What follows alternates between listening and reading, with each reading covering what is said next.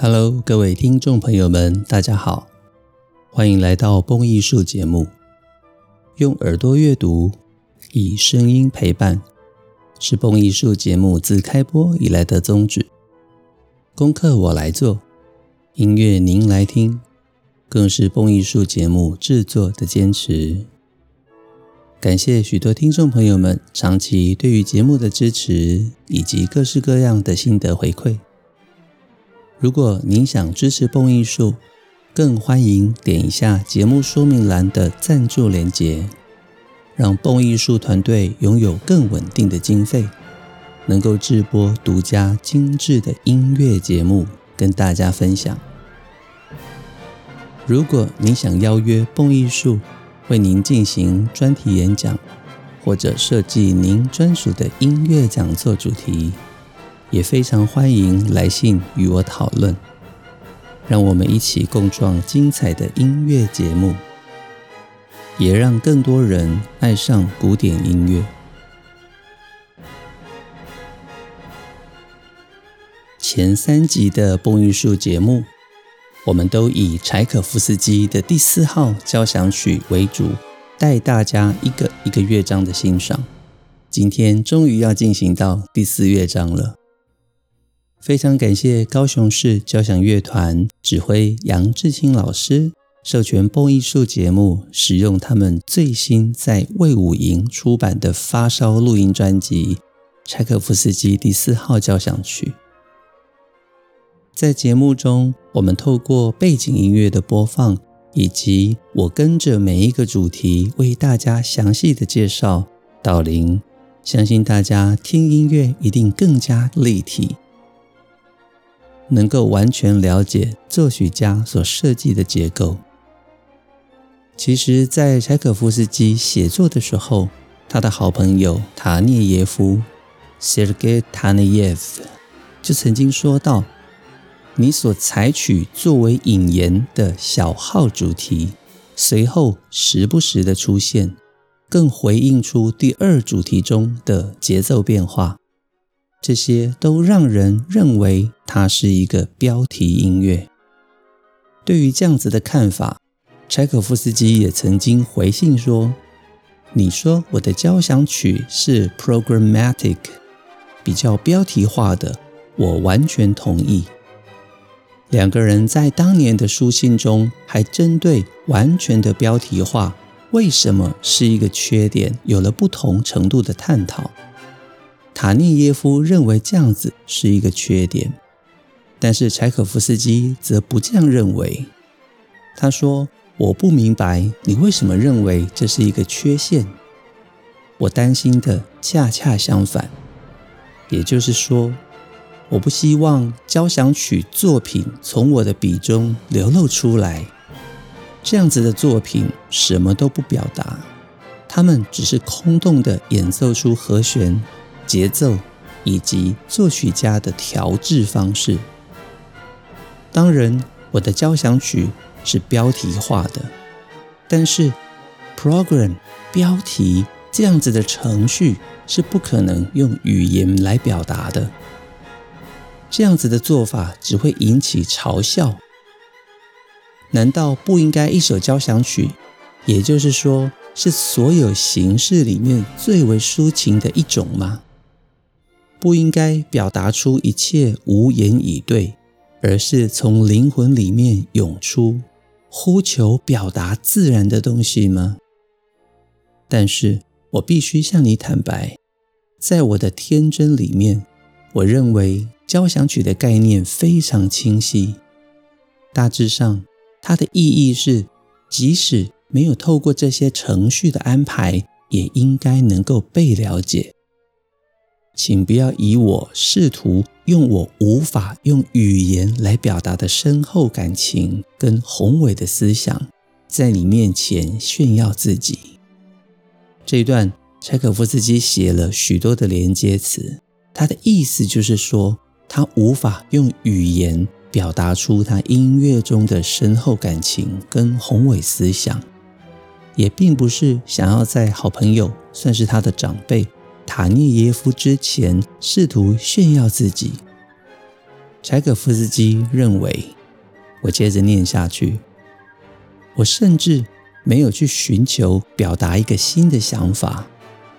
本质上，我的交响曲是对贝多芬第五号交响曲的模仿，也就是说，我模仿的不是他的音乐思想，而是基本概念。这边柴可夫斯基非常明确的说出来了。他设计的命运主题，我们曾经听过的，梆梆梆梆梆梆梆梆梆梆梆梆梆梆梆，由法国号在乐曲开始第一乐章所演奏，后续会有小号演奏，贯穿整个交响曲的命运主题。其实柴可夫斯基的心中有一个致敬的对象，贝多芬第五号。我们习惯所称的命运交响曲，在信的最后面，柴可夫斯基还说道：“此外，我要补充一点，这首交响曲，也就是第四号 F 小调交响曲，这其中没有一颗音符是我未曾去深刻感受到的。”他又用了倒装语法，每一颗音符都是他深刻感受的。都是我灵魂中真诚冲动的回声。在信的最后面，他谦虚的表示：“有啦，有一个可能的例外，就是在第一乐章的中间，其中有我去设计接缝粘合在一起的位置。除此之外，柴可夫斯基认为，四个交响曲里面，每一个乐章，每一个段落。”都是来自他心中的想法、深厚的感情、宏伟的思想。所以这一封信，我觉得是第四号交响曲非常重要的资料。借由他跟塔涅耶夫的来回信件，我们可以看到柴可夫斯基对于第四号交响曲更多深刻的感情。而这两封他跟塔涅耶夫的来回信件。则是在一八七八年的三月份，塔涅耶夫写给柴可夫斯基的是三月十八号所发出，柴可夫斯基的回信则是三月三十号。我也常常提到，柴可夫斯基在同样的旋律、不同运用的方式，经常采用不同的管弦乐法。所以现在，当我们再次的听到命运主题的时候，尤其是第一乐章的开头，各位是否能够感受到我一直强调的同样旋律、不同的管弦乐法、不同的音色？柴可夫斯基更认为这很难用言语形容。但是我们现在科技的好处是，我们可以反复播放，借由反复播放，借由研读总谱，我们可以试着。精确的用语言去说出柴可夫斯基没有能够表达的感受，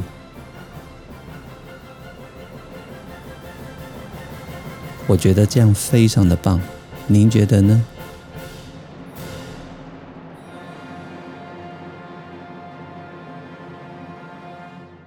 讲到高世交在魏武营所灌录的这一张柴可夫斯基第四号交响曲。其实今年是杨志清老师担任高市交驻团指挥的第十个年头。我认为，在他的指挥规划之下，高市交有了非常大的改变，音色、演奏、各式各样的大制作都让人非常的惊艳。尤其这张专辑，其实我们拿到的时候，如果不要认为这是我们国内的乐团所灌录。你可能真的会觉得这是一张国外民团的发烧唱片，也就是说，在乐团、指挥、录音师，还有最重要的魏武营的场地整体的提供之下呢，我们有了绝对立足于国际的能力。这一点是听音乐的所有朋友们都应该可以去注意的。所以有机会购入高市交的这一张柴可夫斯基第四号专辑，好好的在家比较欣赏，绝对非常的值得。接下来进入我们今天节目的主轴，第四乐章热情的快板，Allegro con fuoco。柴可夫斯基写给梅克夫人的曲解，他是这样提到的：如果你在自己身上找不到快乐的时候，你就到别的地方，或到人群中去找吧。看，他们多么快乐的生活，多么了解如何把欢乐带给自己。这就是民众节日节庆的描写。当我们在民众的快乐情景中忘记自己的存在时，无情的命运之神又降临到我们面前，叫我们想起了自己。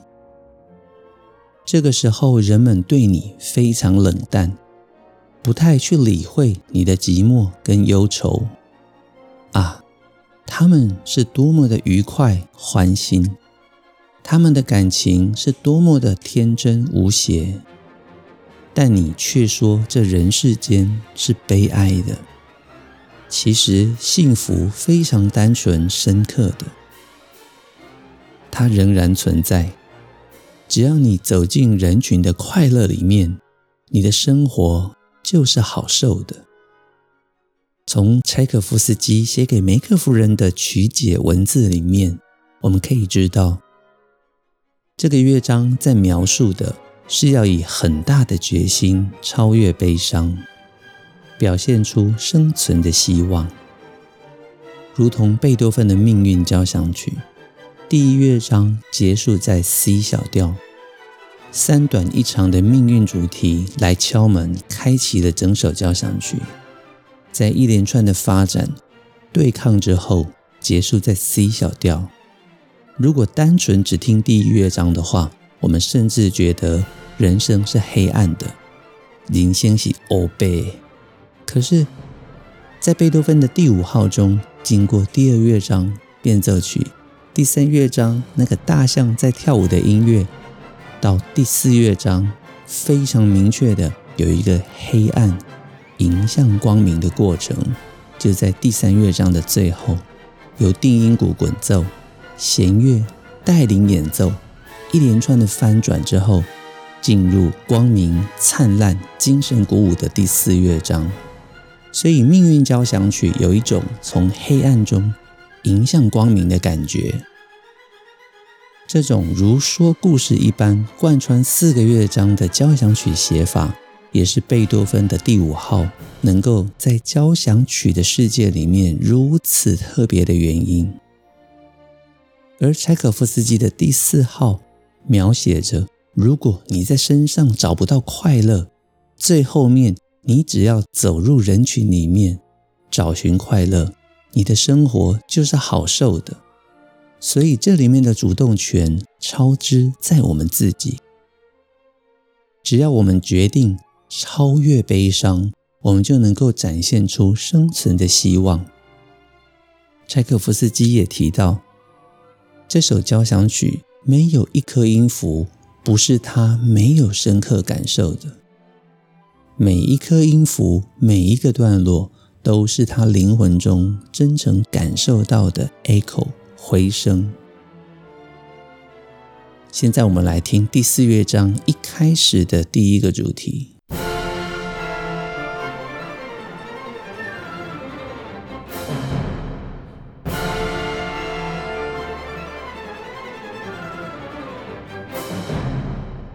乐团的全部乐器犹如爆炸似的以最强音齐奏，并且急速的在音阶上下来回演奏。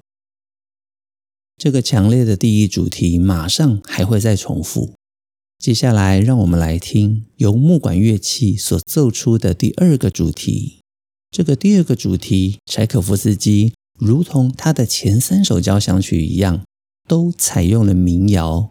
放置在交响曲中，柴可夫斯基所使用的是俄罗斯的民谣，在田野间树立的樺树。我们一起听这个旋律。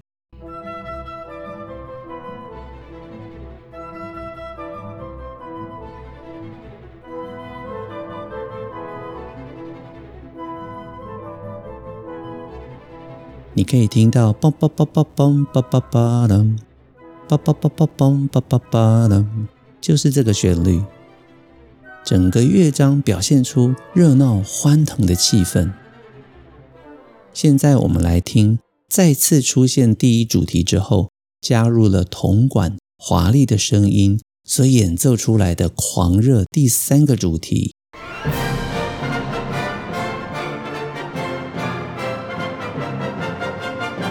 这第三主题以快速节奏的反复开展，渐渐的增加紧张感。我们在这个段落中，更可以感受到柴可夫斯基非常多色彩的管弦乐法。现在我们来听最重要的第一乐章开头的命运主题，重新的出现在铜管，打乱了原本的气氛。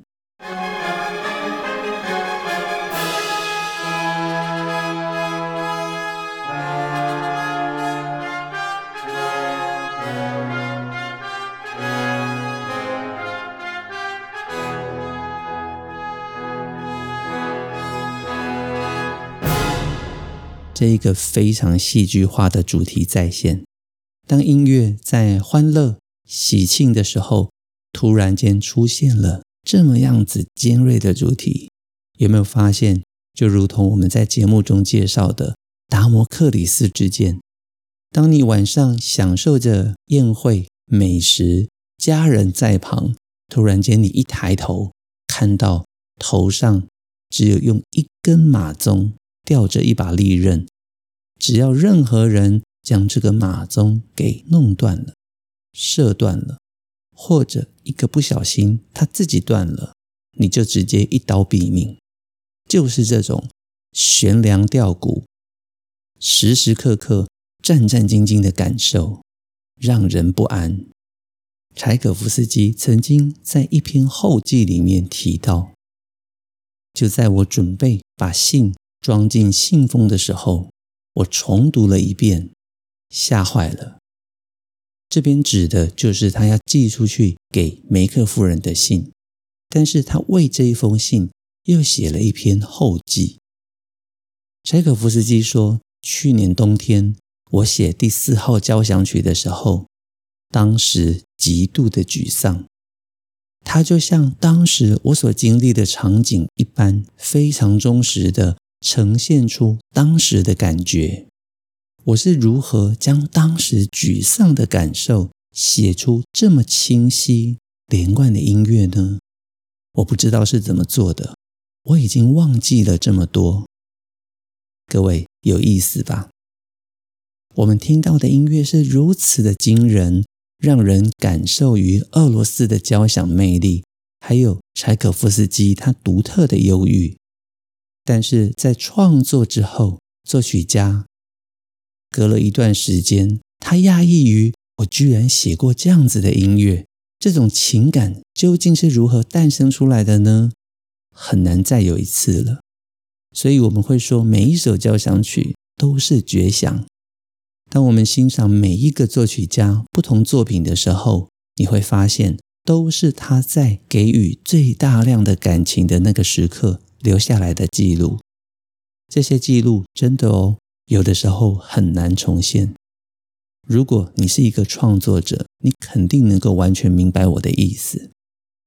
所以，为什么我们在有灵感的时候，不管是文字的灵感或者创意的灵感，各位都应该在当下赶快写下来，因为好的灵感、好的创意稍纵即逝。现在让我带大家从第四乐章的开头完整的听过一次，我们也一起欣赏高世娇精彩的演奏。杨智清老师对于这首曲子非常清晰而美妙的诠释。第四乐章 Finale 中曲开头标示 Allegro con fuoco，以弦乐的木管为主。打击跟铜管助威者，全团急速的演奏第一主题，弦乐拨奏，我们马上听到了木管为主的俄罗斯民谣，在田野间树立的樺树的这个旋律，弦乐在木管的旋律之中快速的穿针引线演奏着。法国号在下方有着漂亮的和声。铜管跟弦乐的对话中，我们再次来到了两个 F fortissimo 的全团齐奏。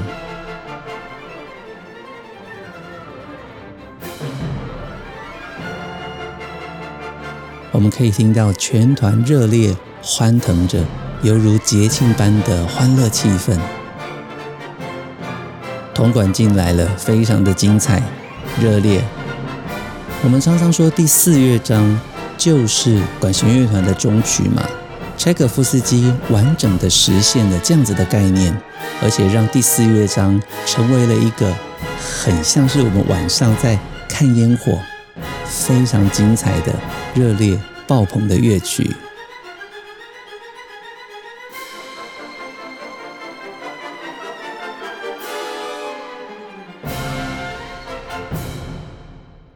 我们听到双簧管跟低音管再次的演奏第二主题俄罗斯民谣。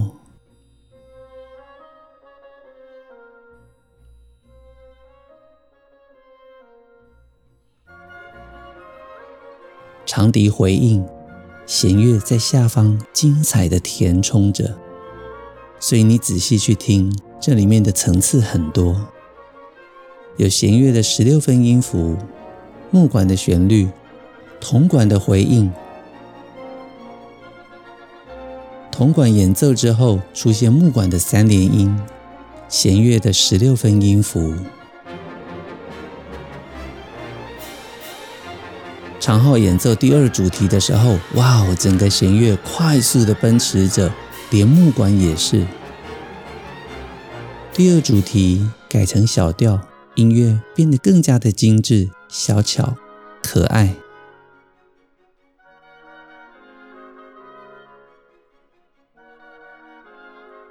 进入对位的段落，我们可以听到各个声部各自独立精彩，非常的缤纷。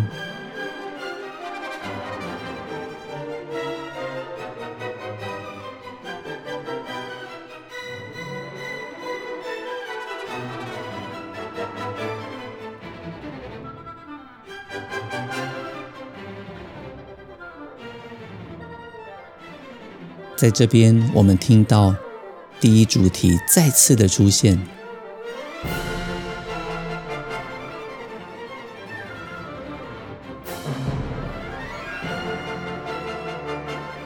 接入欢乐喜庆的主题。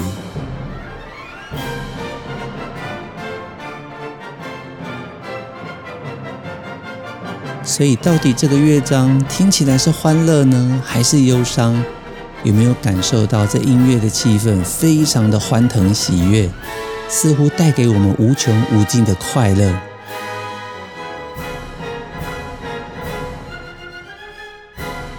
这边我们听到了三连音，我们听到了小号，我们似乎感受到人生就是应该如此的灿烂，不是吗？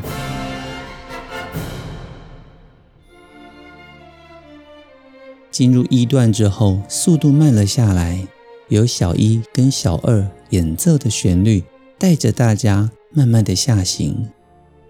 不知道为什么，音乐里面有一丝惆怅的感觉。我们可以听遥远对应着演奏的长笛跟弦乐，之前的欢乐喜庆感觉不见了。取而代之的是淡淡的忧愁。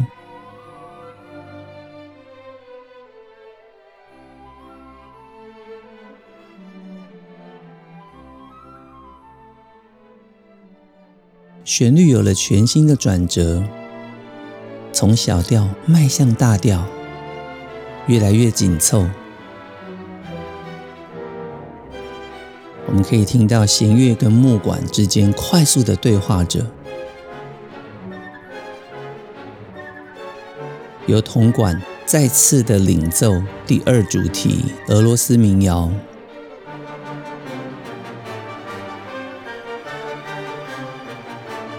音乐越来越紧张，越来越紧凑。在一阵的上行之后，改变拍号三四拍安淡腿你知道要发生什么事情了？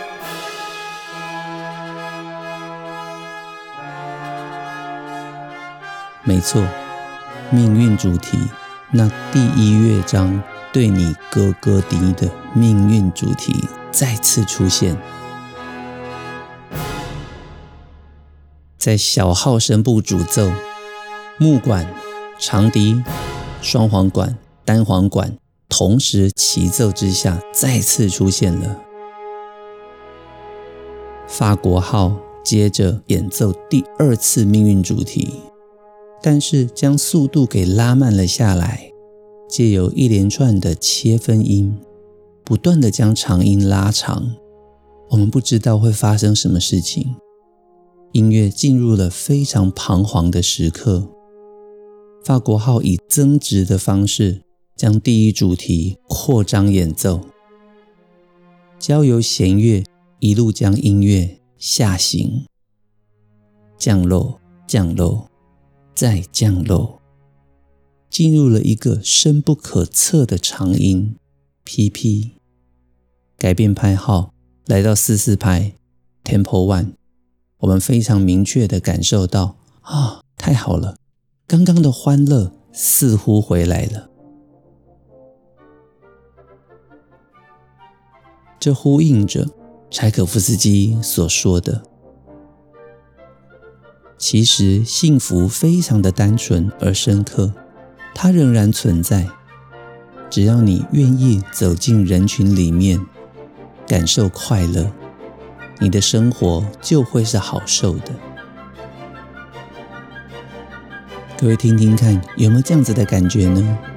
从刚刚的彷徨，只要你愿意走向快乐，那么你也可以非常的快乐、欢欣、受到鼓舞。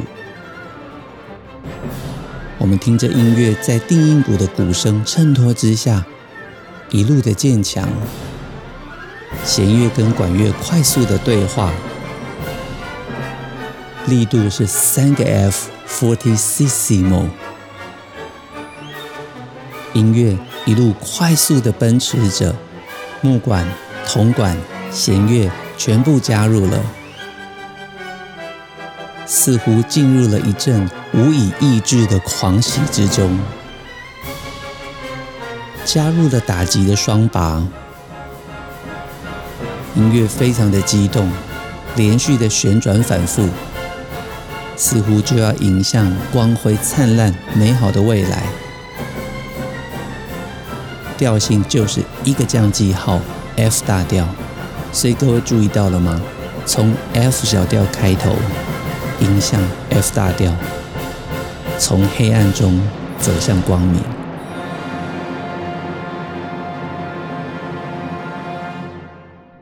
柴可夫斯基的心中有谁呢？贝多芬。第五号交响曲，命运。好的，第四乐章结束，大家听起来觉得如何呢？感佩柴可夫斯基惊人的创意之余呢，我也要赞赏高世娇跟杨志琴老师，他们的演奏真的太棒了。我不特别说使用的是哪一个版本的话，您肯定认为这就是国外的民团所演奏的发烧录音，对吧？所以，我们应该用耳朵听音乐，用你的耳朵辨别、鉴别出来，到底何者是最棒的演奏。相信音乐会给你答案。每个星期，其实除了蹦艺术 Podcast 之外，我也有很多的实体演讲跟线上演讲，欢迎大家来参加 Facebook 蹦艺术的社团，在蹦艺术的社团里面。您可以看到许多蹦艺术近期的规划以及精彩的各式各样的活动，也欢迎大家持续的点击蹦艺术网站。蹦艺术的网站年点阅率有百万哦，感谢所有乐友的支持。在音乐的分享中，我得到许多的快乐，在很多乐友、学员、同学们的鼓励之下呢。我发现听音乐、分享音乐真的是一件让人充实又快乐的事情。很快的，节目又到了尾声。播一束精彩的音乐内容，经得起时间的考验，更值得您一听再听，反复回味。也期待更多的爱乐朋友们随时加入我们蹦艺术 Podcast Facebook 的社团。如果您想赞助蹦艺术，欢迎点一下节目说明栏的赞助连结，让蹦艺术团队拥有更稳定的经费，能够制播独家精致的音乐节目，跟大家分享。开卷古典音乐，让您的世界充满乐趣跟音乐的芬芳。我是林仁斌，这里是蹦艺术，我们下周见，拜拜。